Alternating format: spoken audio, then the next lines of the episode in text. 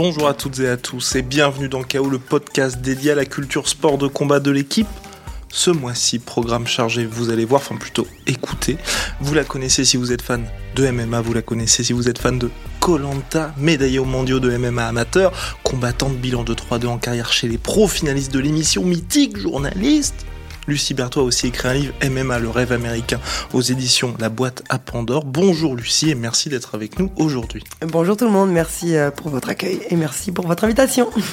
Et aujourd'hui, on s'intéresse en plus de Lucie, bien évidemment, à l'UFC 264 qui promet énormément, trilogie Conor McGregor de Poirier, mais aussi Cocorico à l'ascension fulgurante de Cyril Gann. Et comme à chaque fois, la Dream Team répond présent. Alessandro Pizzi, journaliste à l'équipe. Salut Sandro. Salut Guillaume, salut à tous. Et la masterclass personnifiée, Jérôme Guillaz. Bonjour, Guy. bonjour Jérôme. Bonjour à tous, bonjour Lucie, merci d'être là. Et je suis Guillaume Dussault, toujours ravi et honoré d'animer ce podcast. KO, saison 3, épisode 6. C'est parti. Alors Lucie, on va commencer bien évidemment. Le MMA est un sport, mais c'est aussi un business. Toi, on a l'impression que tu as compris ça depuis le début. Ta participation à Colanta, est-ce que c'était une décision aussi pour ta carrière de combattante? Alors pas forcément. C'est vrai que je savais que ça pouvait euh, booster un petit peu ma carrière sportive et ça l'a fait quelque part. on est toujours en train de, de voir l'évolution, mais euh, je l'ai pas fait pour ça. Je l'ai fait parce que je suis une femme de challenge. Euh, je l'ai fait parce que j'ai envie de sortir de ma zone de confort et, que j'ai envie de me développer personnellement. Et clairement, on ne peut pas évoluer si on est toujours dans sa, zone de confort. Donc voilà, pour toutes ces raisons, j'ai eu envie un petit peu de me transcender, de voir ce que j'avais dans les tripes dans un univers hostile, parce que clairement pour moi c'est beaucoup plus hostile qu'une cage de la Colanta. euh, voilà, donc survivre avec la faim dans des épreuves que qui clairement ne sont pas euh, forcément ma spécialité. Enfin bon bref, donc. Ouais, là je suis sortie de ma zone de confort et euh, j'ai voulu voir ce que j'avais dans les tripes, j'ai vu ce que j'avais dans les tripes et finalement ça s'est pas trop mal passé. Pas flamboyant sur les épreuves, mais ma foi, stratégiquement parlant et socialement parlant, j'ai réussi à sortir mon épingle du jeu. et qu'est-ce qui fait que c'est extrêmement challengeant justement comme toi tu dis que c'est plus difficile qu'un combat mais on se dit mentalement déjà le fait d'entrer dans une cage avec du public dans un combat qui est télévisé on peut risquer de se faire soit soumettre soit finir. C'est quand même euh, déjà émotionnellement très éreintant. Euh, en fait les deux sont très différents. Euh, la cage comment vous expliquer? Je sais exactement ce qui m'attend dans la cage. Je suis préparé pour ça je m'entraîne chaque jour. Le labeur ça me connaît m'entraîner à la dure ça me connaît. Enfin alors que Colanta, je ne m'y attendais pas. Il y avait des épreuves vraiment euh, qui ne correspondaient pas à ce que je maîtrisais, et puis on ne savait jamais ce qui nous attendait. Donc euh, on était dans l'incertitude tout le temps, tous les jours. Voilà. Alors que le MMA, je sais très bien ce qui m'attend dans la cage, je suis prête pour ça, j'ai analysé mes adversaires. Maintenant, c'est vrai que la peur est là, le danger est beaucoup plus réel. C'est-à-dire que il euh, n'y a pas le choix. faut trouver une solution à MMA. Tu ne sais comment tu rentres, tu ne sais pas comment tu sors.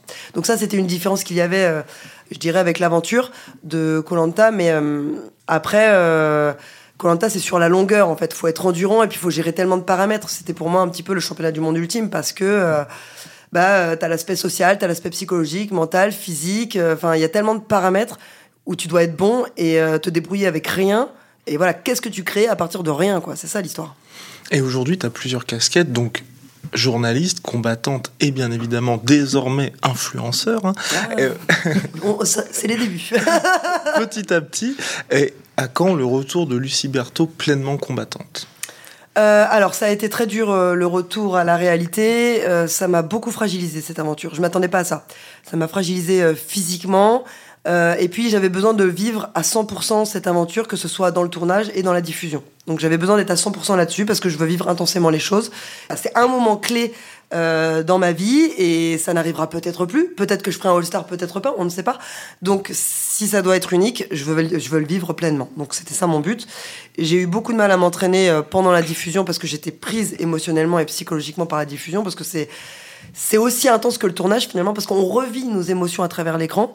Euh, mais à côté de ça, il y a aussi l'impact du public euh, et puis euh, voilà leur retour. Euh, eux aussi ont un avis et on doit encaisser tout ça. Alors parfois c'est positif, parfois c'est négatif et voilà, faut avoir le cœur bien accroché. Moi je suis assez sensible comme fille donc ça n'a pas forcément été toujours simple. Ça t'a beaucoup perturbé ça? Ouais, j'ai passé parfois des mauvais week-ends, mais à la fois, les gens se sont rendus compte au fur et à mesure. Il a fallu attendre vraiment la fin pour que les gens comprennent ce que j'avais vécu en fait. Donc on fait jamais euh, l'unanimité de toute façon.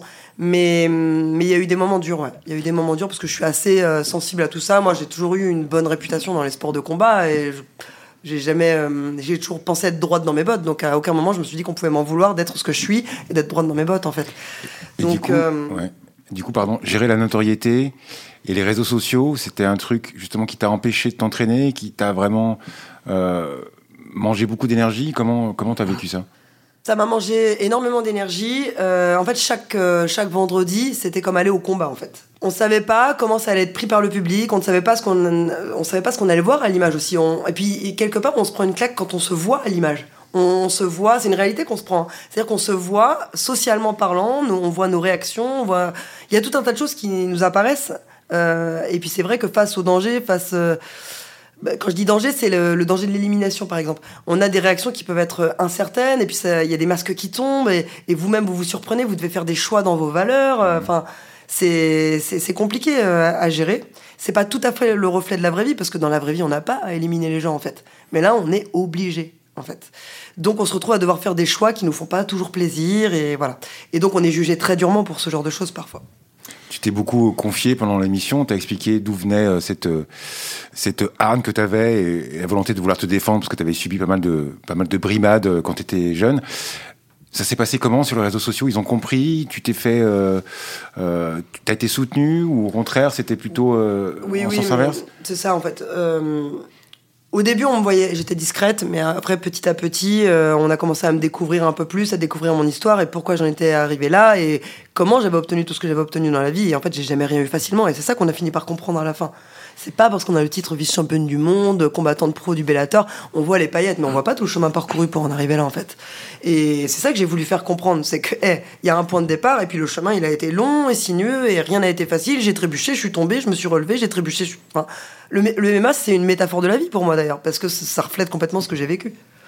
Et depuis la fin de l'aventure et depuis la fin de la diffusion, j'espère quand même qu'il y a des points positifs Bien aussi. Qu'est-ce que, qu'est-ce que ça a changé exactement dans ta carrière, par exemple Euh, de toute façon, cette aventure a été, quoi qu'il arrive, positive pour moi, parce que je me suis rendu compte que même dans la plus grande hostilité, j'arrivais toujours à m'en sortir. La preuve, j'ai fini sur euh, les poteaux. Donc ça, ça m'a donné un peu de confiance en moi.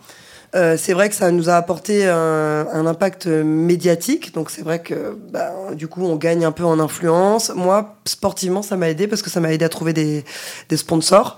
Euh, des sponsors qui m'accompagnent dans mon projet sportif et non pas pour Colanta. Euh, ce qui les intéressait, c'était oui ma visibilité médiatique, mais surtout mon profil sportif. Donc quelque part, euh, ça m'a ouvert des portes, ça m'aide euh, sportivement, et puis et puis je pense qu'on n'est pas au bout. Il y a encore des choses qui vont arriver. Euh, voilà, je pense que je vais réussir à recycler tout ça et à en faire quelque chose. Je suis encore en pleine phase de transformation.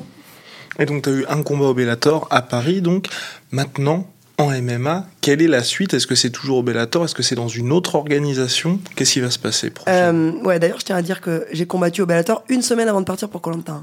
Donc euh, tous ceux qui disent oh les nuls, non non non non les gars, allez vous faire un combat à Bercy avec la préparation qu'il y avait derrière et puis après vous une semaine plus tard vous partez à Colanta, vous me raconterez comment vous avez fait parce que franchement même moi tout le monde me dit mais t'es folle, eh ben ouais je suis folle, c'est justement ça qui fait ma force.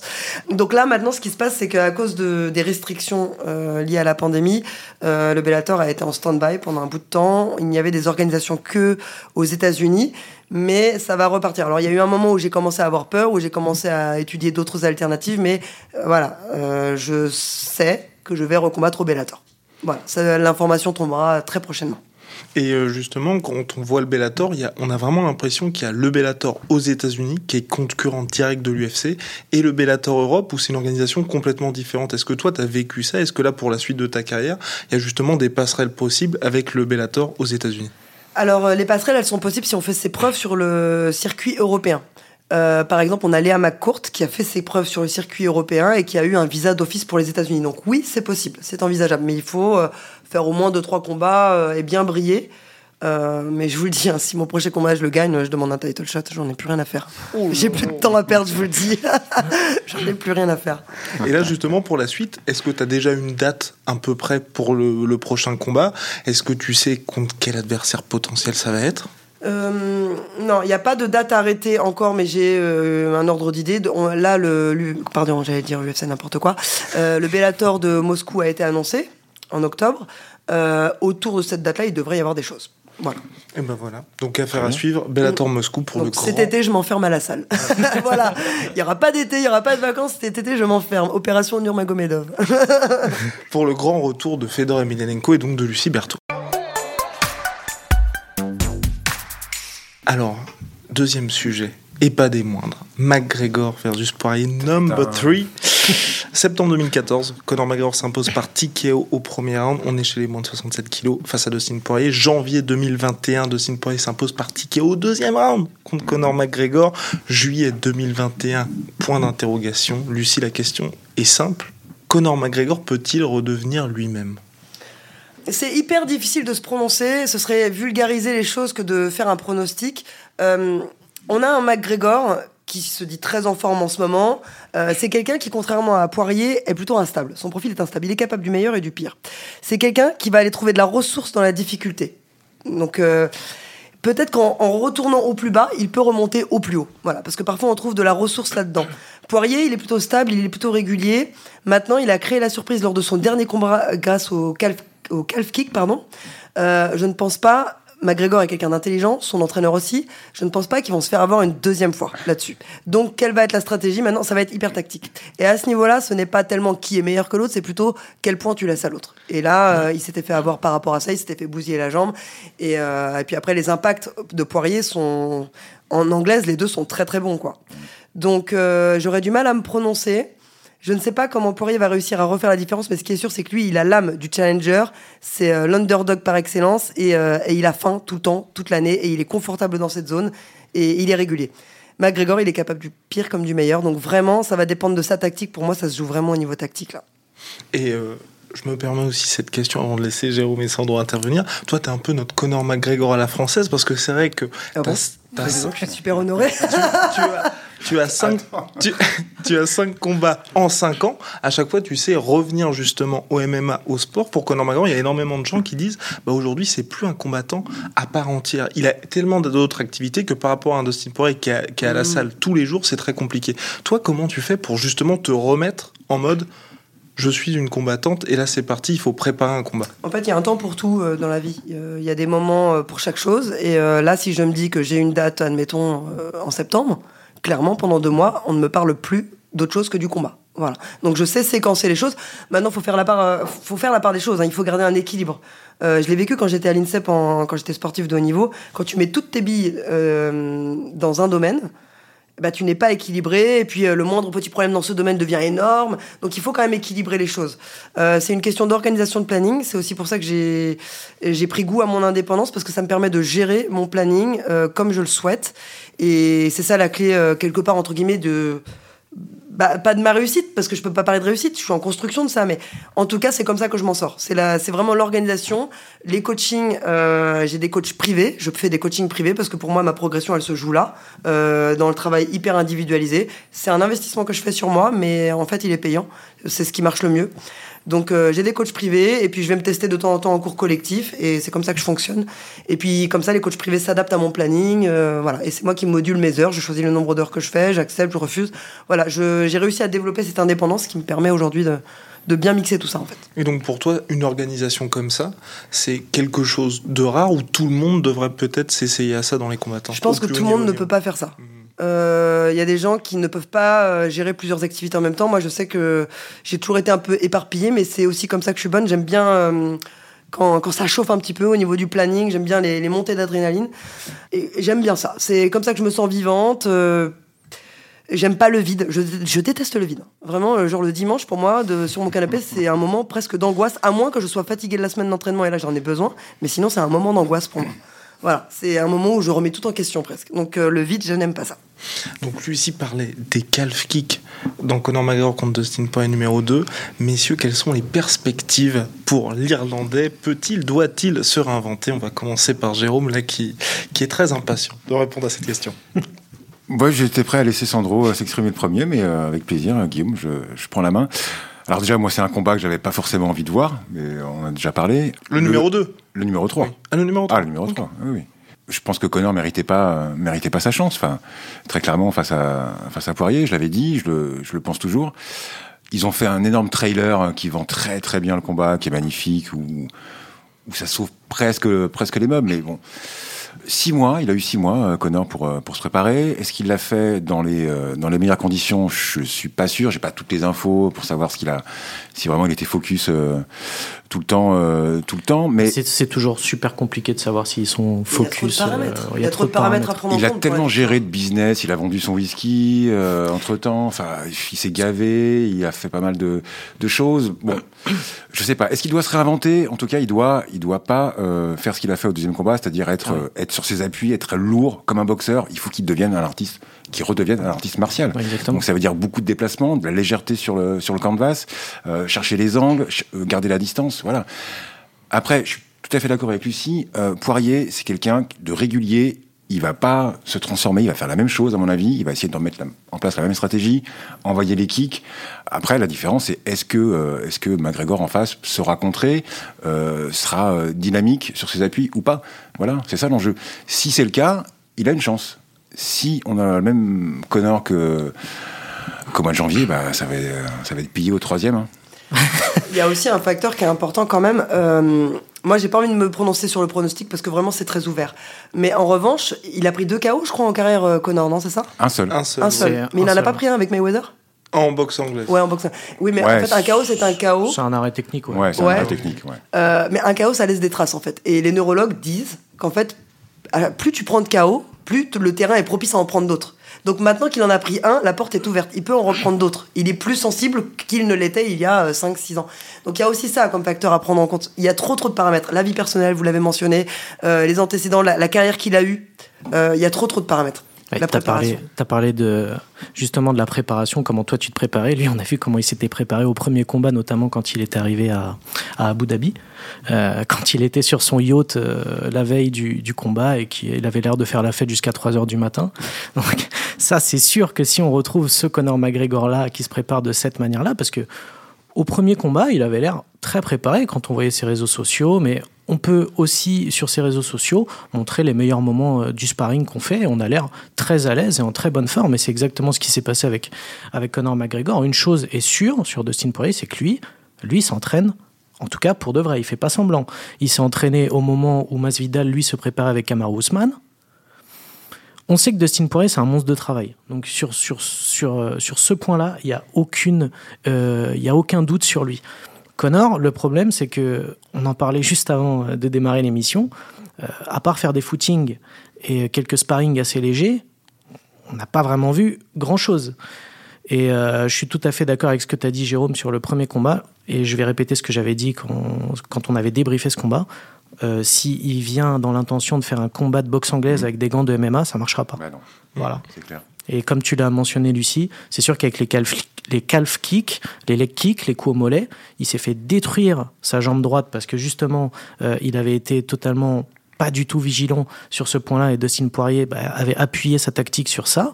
Là, le combat, euh, on va voir déjà si, si il a appris de cette erreur-là, parce que je, quand même, en sortant de ce combat, il avait, alors il était sûrement pas très lucide. Je rappelle qu'il est sorti avec une jambe qui avait triplé de volume en béquille et qu'il avait dit qu'il savait pas qu'en MMA on pouvait mettre des leg kicks. Donc, donc c'était quand même assez bizarre, assez, assez, assez énorme aussi de voir, comme tu l'avais dit, un peu le mythe Conor McGregor, un peu être écorné.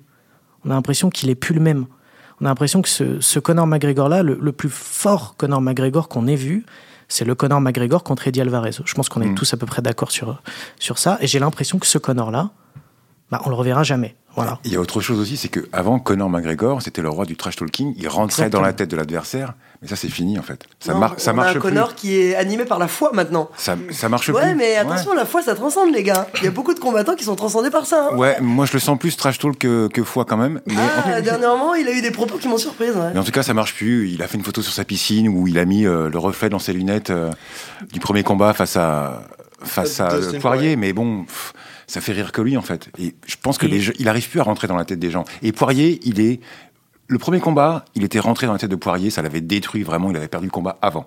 C'était la grosse force de, de, de McGregor, notamment face à José Aldo ou, euh, ou Alvarez, mais ça, ça marche plus en fait. ça ne marche plus. En fait, c'est ça, il avait développé cette aura de champion invincible, et donc avant même de parler, de toute façon, les gens partaient avec un complexe. Euh, après, à partir du moment où il a été battu, on s'est rendu compte que cet homme pratiquement invincible, pratiquement divin, et ben finalement il était battable. À partir du moment où on a mis ça dans la tête des gens et que lui, on lui a mis par contre la graine du doute dans l'esprit, ça fleurit tout ça. Donc évidemment, il y a un transfert de, de pouvoir qui se fait. Mais évidemment, c'est vrai que ça, ça lui ressemble pas tellement, parce que dans la préparation du deuxième combat, il avait été hyper élogieux en fait Incroyable, avec Dustin ouais. Poirier Mm. en disant que c'était un super combattant qu'il l'admirait alors que d'habitude Conor McGregor dès la première conférence de presse il dit que c'est un voilà ce mec en face c'est un abo et qu'il va lui qu'il va lui mettre une, une droite et que ça sera fini au bout de fallait, 20 secondes il fallait qu'il soigne son image par rapport aussi par rapport à ce qui s'était passé affaires. avec Khabib Ouais, Nurmagomedov mais du coup cette approche là en tout cas un peu plus cool à. Bah, ça combat, va pas ça marcher fonctionne pas. Non. Bon, bah voilà. le, le mythe Conor McGregor semble avoir bel et bien disparu. Est-ce que vous pensez il va y avoir une, une conférence de presse pour cette UFC 264 On retrouve le Conor McGregor taquin un petit peu. Est-ce que toi, Lucie, tu penses que là, il va revenir à ce Conor McGregor qui utilise, qui use et abuse finalement du trash talking? Ou alors on va, on va le voir comme ce qui se passe depuis sa défaite contre Habib, peut-être la plus traumatisante pour lui, très sage Euh, je sais pas, moi je le vois revenir de manière un peu plus sombre euh, dans la manière où, pour moi, il y a beaucoup de dramaturgie dans ce combat. S'il gagne pas là, C'est fini. euh, il risque d'être anéanti intérieurement parce qu'il y a rien de pire que de perdre en MMA, surtout quand tu as été champion comme lui pendant des années et des années et des années, considéré pratiquement invincible. Et surtout quand t'as battu cette même Non, personne. mais là, il a besoin de se réparer. C'est extrêmement grave ce qu'il doit faire. Donc, il doit gagner pour se réparer lui-même. Ça va au-delà du combat et des enjeux euh, médiatiques ou financiers. C'est un peu comme ce qui, ce qui s'était passé. un- Alors, c'est un peu différent, mais quand il avait perdu contre Nate Diaz, on avait senti Mhm. que peu importe les projets futurs qu'il avait, il fallait absolument qu'il rebatte Nate Diaz pour prouver que c'était. On avait dit à l'époque, ah, c'était une petite erreur de sa part, il s'était fait piéger, machin. Et là, c'est exactement pareil, sauf que là, il est plus euh, invaincu, pas du tout. Et surtout, comme tu l'as dit, il a été mis KO. Enfin, petit KO officiellement, mais Les on était, images, les images ouais, montrent quand même que les yeux se sont fermés. Inconsciemment, ça laisse des traces. Ça laisse des traces. Ça rap- Il suffit qu'à un moment donné, il soit juste un peu piqué et ça va te rappeler à ton bon souvenir le chaos. Et donc là, il y a tout un cheminement qui peut intervenir au niveau psychologique et, et ça, on n'a pas la main là-dessus. Nous, on n'a pas accès à ça. Donc euh, c'est pour ça que ça se joue à tellement de détails qu'on ne peut pas faire de pronostic. Impossible. On peut pas, on peut pas. Attendons quelques questions. de son côté, bien évidemment, on parle surtout de Conor McGregor donc, qui a perdu. On le rappelle, Conor McGregor, bilan de une victoire, deux défaites chez les moins de 70 à l'UFC.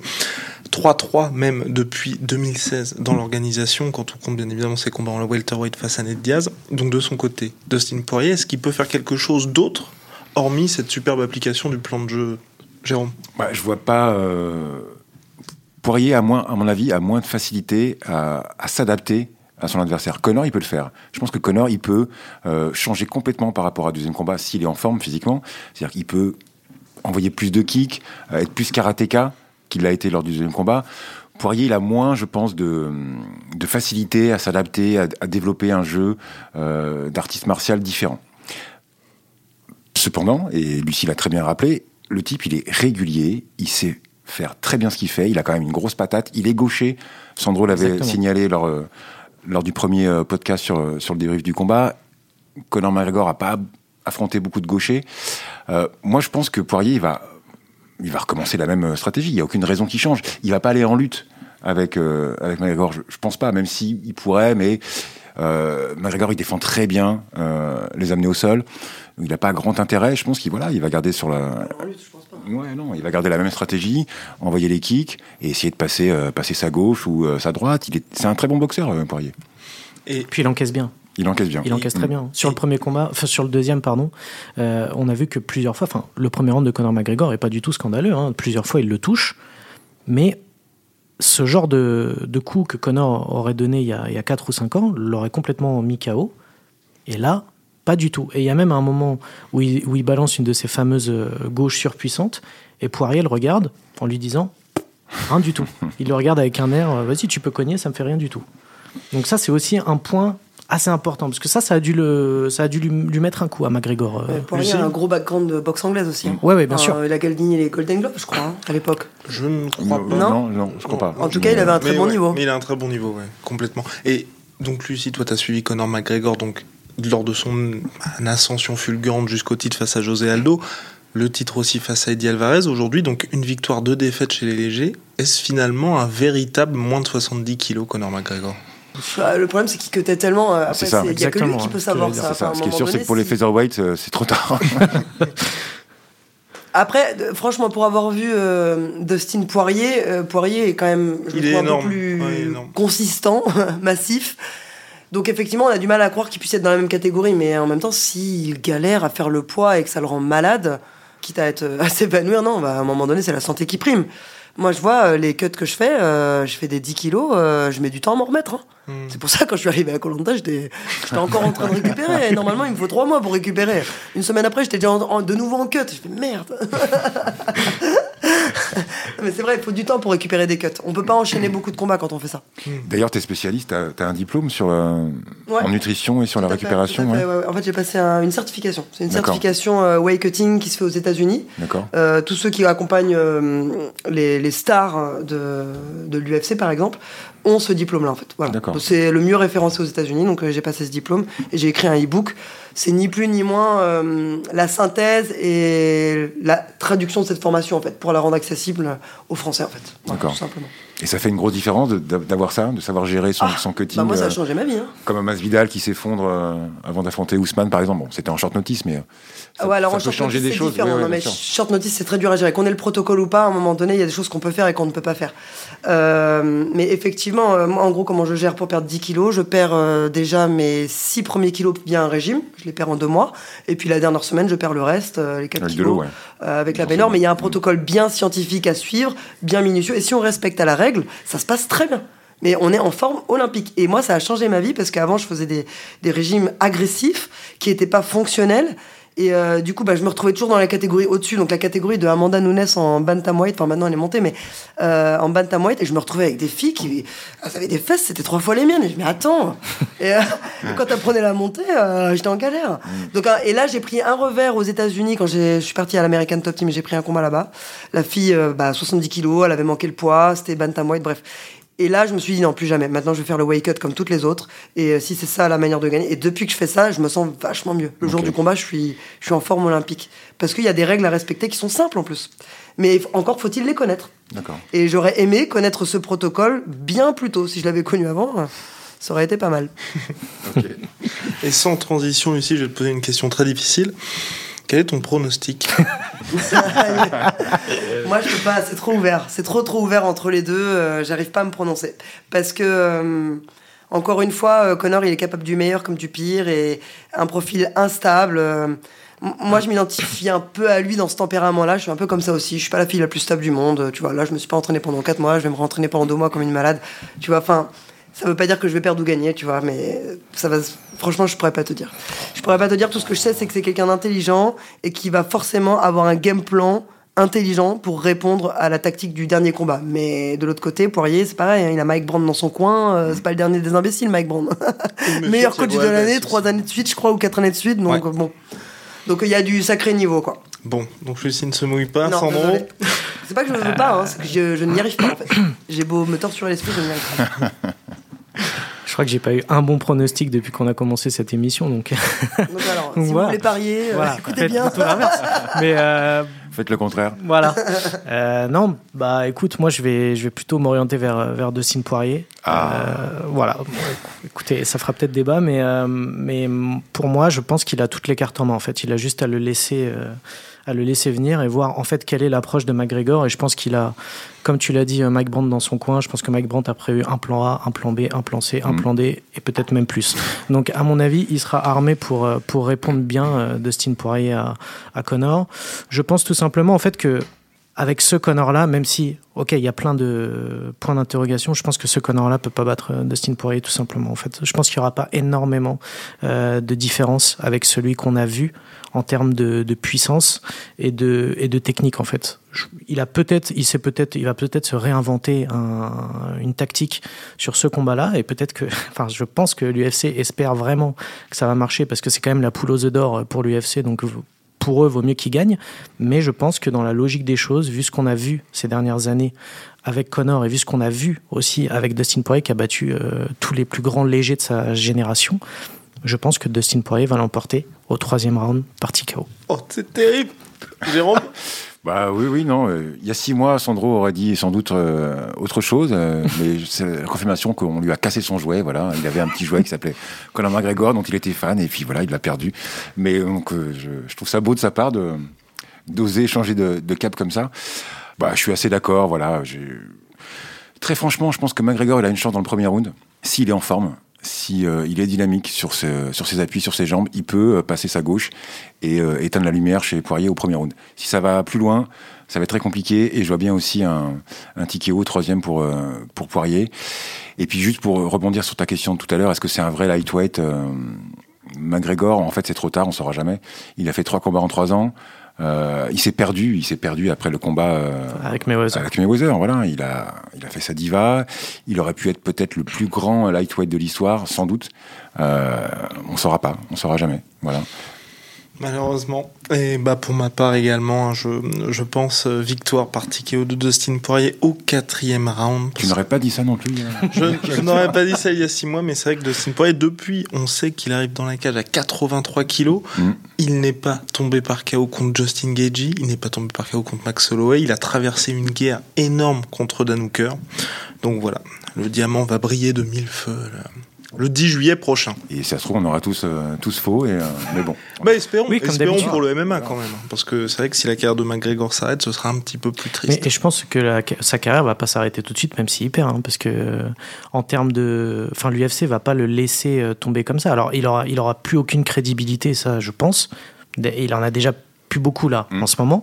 Mais il faudra voir, parce qu'il y a aussi un point important, c'est le financier. Mhm. Un pay-per-view là, euh, ce pay-per-view là sera sûrement le meilleur pay-per-view de l'année pour l'UFC, qui va rapporter vraiment beaucoup d'argent.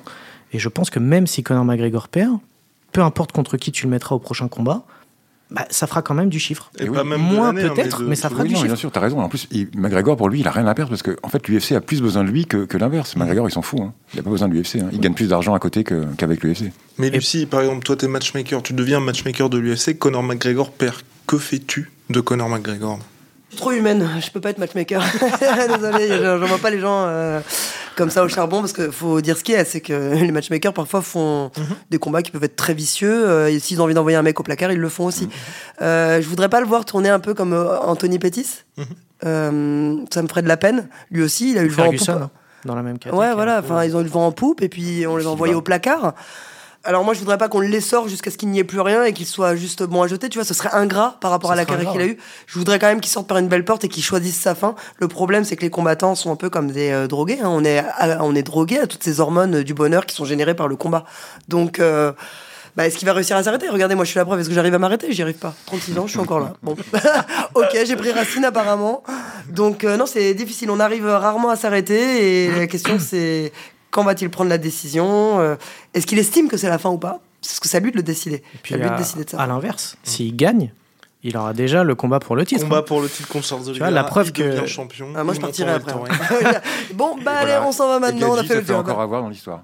Ouais, parce que Conor McGregor, comme on a dit, c'est un, un cas vraiment très particulier à l'UFC et en MMA. Il a un passe droit, enfin il a des passes droits. Mm. Et c'était déjà le cas. Hein. S'il battait Dustin Poirier au précédent match, il aurait eu le combat pour le titre. Et là, c'est juste une autre chance que lui donne l'UFC. Une chance qu'elle ne donnerait à aucun autre combattant dans aucune autre catégorie. Oliveira a déjà annoncé la, couleur. Hein. Il battra les deux par KO, euh, quoi qu'il en soit. Exactement. Mais des passes droits, tout simplement. On en parlait en, début de podcast parce que le MMA c'est un sport mais aussi un business. Et le deuxième combat de Conor McGregor contre Dustin Poirier a fait plus d'un million six cent mille ventes de pay-per-view, tout simplement le plus gros, le deuxième plus gros score de l'histoire de l'UFC. Juste devant c'est Rabib McGregor et juste en dessous c'est McGregor Ned Diaz 2. Et juste en dessous encore c'est McGregor Ned Diaz 1. Ah Donc voilà, tout simplement. Il va avoir des entrées pendant un bout de temps. Voilà. Donc euh, tout le monde comprend. Alors maintenant, troisième sujet, Cyril Gann, toujours plus haut. Début en MMA en 2018, premier combat à l'UFC en août 2019, combat pour le titre intérimaire de l'organisation en août 2021. Nous sommes français, nous sommes patriotes, objectivement. Est-ce que ce que fait Cyril Gann actuellement est historique, exceptionnel, du jamais vu auparavant, Lucie? Euh, oui, complètement. Il a une association qui est fulgurante. Euh, et puis, c'est euh, un bon représentant pour la France. Euh, il a le profil que les le français aime. La personne humble, euh, il, a un, il a un beau parcours. Enfin, on, aime Cyril Gann, il a un bon état d'esprit. Euh, maintenant, voilà, ce qui m'étonne vraiment, c'est qu'on lui ait donné une chance de, de, combattre encore dans trois semaines, c'est bien ça hein? Cinq semaines. Dans un mois. Cinq semaines, ouais, bon. Mais qui, qui fait ça? Enfin, normalement, il faut un minimum de temps pour récupérer et on lui a déjà donné un autre combat. Donc, est-ce qu'il y a un plan derrière tout ça? Est-ce qu'il n'y aurait pas déjà une date même pour un UFC à Paris enfin, Ah, Et oui, parce que ça voudrait dire qu'on serait pris par le temps et que du coup, faut le faire. Enfin, je, je me pose des questions, ça m'interroge. Voilà, je ne veux pas partir en théorie du complot. Jérôme est là pour ça.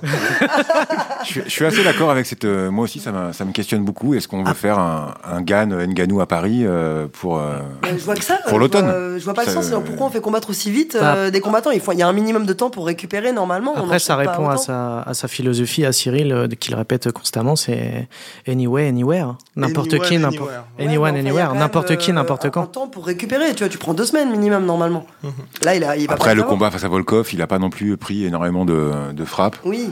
Euh, Ouais, mais c'était quand même un. Enfin, il allait jusqu'au bout, quoi, ce combat. C'était Mais ouais, quand même. bout, euh, Physiquement, c'est derrière. c'est pas euh, facile. Donc après, il fait pas de cut, donc ça va. Mais euh, donc euh, non, le fait qu'il enchaîne comme ça, qu'est-ce qu'il se cache derrière ça? Est-ce qu'on, est-ce que c'est pour le faire monter vite, justement parce qu'il y aurait une date potentiellement? euh, face à un Nganou et là on aurait, euh, je pense, euh, un stade rempli ou euh, bah, faut juste faire attention à ce que ça ne le casse pas, quoi, parce qu'à un moment donné, à trop enchaîner. C'est vrai que là, ça fait, Après, ça fait un peu beaucoup. S'il y a un truc derrière, c'est, je crois que c'est plus pour faire chier euh, Ngannou que, que promouvoir euh, Cyril. Mais Je pense aussi parce que c'est la première fois mine de rien qu'il enchaîne. En 2020, il a eu qu'un seul combat en décembre. Et puis là, euh, selon mes informations, il était prévenu déjà avant qu'il y avait ce potentiel combat pour le titre. Et puis surtout, c'est euh, bien ce que dit Jérôme, hein, c'est beaucoup plus simple que ça. L'UFC 265 est à Houston. Houston, ville natale de Derrick Derrick Lewis. Francis n'était pas prêt, donc euh, fallait faire combattre Derrick Lewis. Ça, il faut, il faut un, un petit peu en parler, parce que Francis Ngannou, euh, après son, son, sa victoire contre Stipe Miocic, a dit qu'il voulait prendre du temps. Ouais. Voilà, qu'il voulait prendre et qui pas serait mal de prêt en septembre. Il Voilà, a redit, son agent a redit qu'il serait prêt en septembre. En alors, septembre. pourquoi un titre intérim? Vous avez cette Bah, information en fait, c'est parce que Francis Ngannou a refusé. Donc, du coup, l'UFC lui a dit euh, septembre, non, c'est pas possible, il faut combattre avant. Ils lui ont proposé juin, il a dit non. Juillet, il a dit non. Août, il a dit non. Sachant que il demande aussi, euh, Francis demande aussi un salaire assez conséquent d'après euh, ce que disent les Américains. Donc, c'est aussi un moyen pour l'UFC de mettre, on va dire, une petite pression et de reprendre la Hmm, main sur ce dossier, comme ils l'ont fait un petit peu avec John Jones précédemment. D'accord. Et puis c'est pour les ceintures aussi, parce que pour, on va dire, en tant que main event de l'UFC, c'est comme lorsqu'ils ont fait Masvidal contre Nate Diaz. C'est un combat qui est assez sympa pour les fans, mais s'il n'y a pas la ceinture de BMF ou titre de BMF, Mm. les gens vont peut-être acheter un peu moins de pay-per-view. Là, ils font Derrick Lewis, Cyril Gann, il n'y a pas de ceinture en jeu. Je pense que les gens achètent aussi moins. Après, ce qui est étonnant, c'est que Miocic, il est resté 10 mois ou quasiment un an euh, sans combattre. Il n'y a pas eu de titre intérimaire pour autant euh, chez, chez les lourds, auquel Francis pouvait, euh, pouvait prétendre. Mais Francis était déjà, on va dire, Ouais, mais je crois pas a- en odeur de il santé. ouais, il y a une vraie histoire Dana entre White. Dana White et, et Francis. président de l'UFC. On va pas se mentir. hein. Mm. Et, et justement, là, pour euh, Stipe Miocic, Jérôme, il a, ça a l'air d'être le grand absent des discussions pour chez les heavyweight. John Jones aussi, qui petit à petit sombre dans l'oubli. Comment on explique Ah, ça c'est- un peu- C'est un peu dur là. il, il tombe dans l'ou- il sombre dans l'oubli parce que parce qu'il demande trop euh, trop d'argent, parce que euh, parce qu'il il agace aussi euh, beaucoup l'UFC, Dana White en particulier, parce qu'il a ce statut de goat absolu qu'il veut absolument défendre. Et Miocic, euh, bah Miocic, il est fatigué, il a 38 ans, il a pas envie de se reprendre euh, Ngannou, ça c'est sûr. Après, un Miocic euh, gagne. euh, pourquoi pas Je sais pas si Miocic il a encore envie vraiment de.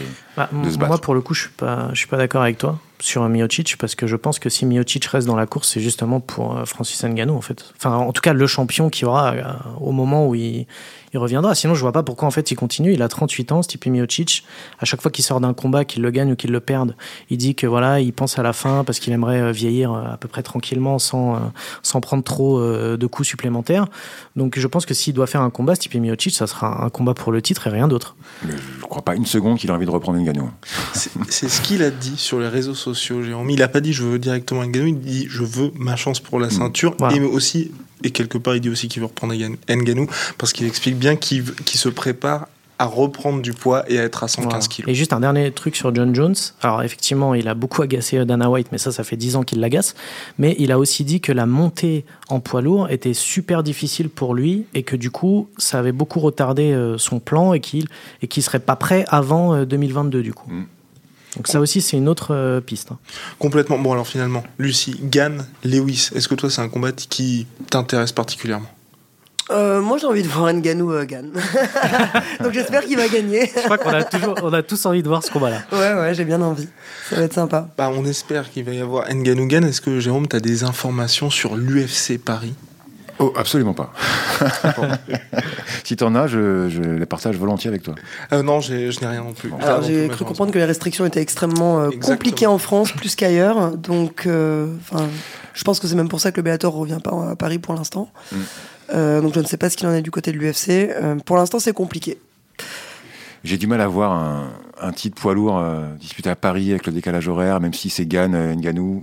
Je pense ouais, Aussitôt en 2021, à l'automne, ça me paraît compliqué. hein. ça paraît compliqué. Mais par contre, euh, le combat face à Derrick Lewis, ça, ça peut être vraiment super intéressant parce que pour l'instant, euh, Cyril, en fait, on lui donne à peu près tout ce qui est possible dans cette catégorie, à part euh, pour l'instant euh, Francis Ngannou, mais il affronte des profils euh, hyper variés en fait. Et à chaque fois, ce que je trouve hyper intéressant avec Cyril, c'est que c'est un poids lourd qui est vraiment pas comme les autres. Parce que, alors certes, beaucoup de personnes disent que bon, il manque un peu de puissance et tout, mais bon, ça, je, je pense que ça reste à prouver parce que c'est pas sûr.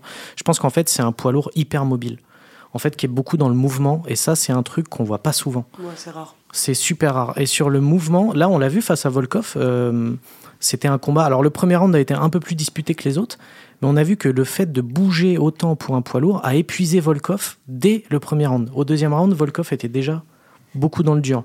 Et mine de rien, on était très inquiet pour lui euh, face à Volkov au niveau des coups de pied, parce que Vo- Volkov est quand même super grand et est, quand même euh, et euh, Cyril pardon est un peu plus petit.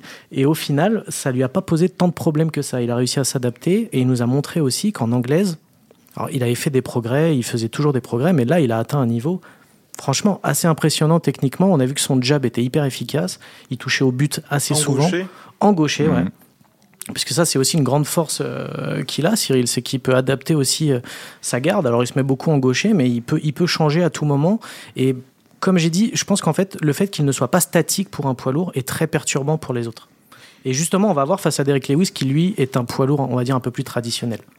Qui va pas beaucoup Ouais, bouger, mais qui va envoyer des gros. C'est le combat qui manque à, à Cyril pour vraiment être crédible pour un, pour un title shot. Quoi. Derek Ouais. Lewis, c'est tout à fait le, le genre d'adversaire qu'il n'a pas encore pris, c'est-à-dire un mec avec un punch euh, stratosphérique. Il y, avait, il y avait un petit peu Rosenstruik, mais qui Ouais. est un peu moins puissant Ouais, quand même. Même différent. si c'est- il Ouais, est dans la, dans la case puissante, mais quand même moins puissant C'est le Derek combat qui lui manque, ouais, pour Cyril. Euh, ça va pas être euh, forcément simple. C'est jamais simple avec Derek C'est Lewis jamais de toute simple. Après, ce qui dessert un peu Cyril, il y a eu quelques critiques sur ses deux derniers combats. Il va, il va à la décision à chaque fois. Il est moins impressionnant que sur ses euh, tout premiers combats. Il finit pas. Mais bon, après, il a une intelligence de combat euh, largement supérieure. On l'a vu face à Volkov. Il prend pas beaucoup de coups. Il maîtrise vraiment ses rounds. Alors après, effectivement, c'est pas super spectaculaire en ce moment. Ça déplaît à Dana White encore une fois. Mais face à Lewis, ça peut justement, euh, ça peut matcher. Moi, je vois bien aller à la décision. C'est difficile de coucher, euh, de coucher Lewis. Effectivement, facile, il a un petit déficit de puissance, peut-être. Et encore, je suis d'accord avec toi, je suis pas sûr. En fait, Je suis pas sûr. on l'a pas vu vraiment. Mais bon, voilà, ça peut être euh, un combat intéressant. Après, Miocic ou pas, Miocic gagne. Franchement, euh, moi, ça, me- Ah, ça mais ça tente. combat- euh, c'est un combat qui serait vraiment magnifique, bien. je pense, Mm. parce que justement, je trouve que Miocic est un poids lourd. euh, il est pas comme Gann, mais il se rapproche un peu plus de ce profil-là, très. alors, pas forcément le plus puissant, mais très intelligent et aussi beaucoup dans le mouvement. Mais c'est un, combat qui serait tout à fait euh, magnifique à voir, je pense. Mais je, je pense que Miocic l'accepterait pas, en fait. Voilà. Tout dépend, tout dépend de l'enjeu, bien évidemment. oui, tout dépend de l'enjeu. Si On en- Cyril est champion, oui. Mais oui, et puis de toute façon, on va en parler dans un prochain épisode, j'en suis sûr. Maintenant, KO, c'est terminé. Ah. L'épisode 6, c'est terminé. ben oui, malheureusement. Lucie, merci infiniment d'avoir été avec nous. Merci, Lucie. Merci. L'épisode est bien évidemment disponible sur le site L'équipe et sur toutes les plateformes habituelles de podcast, Google Podcast, Apple Podcast, Spotify et j'en passe. Merci de votre fidélité. À la semaine prochaine, enfin la semaine prochaine, au mois prochain. Salut tout le monde. Ciao. Salut.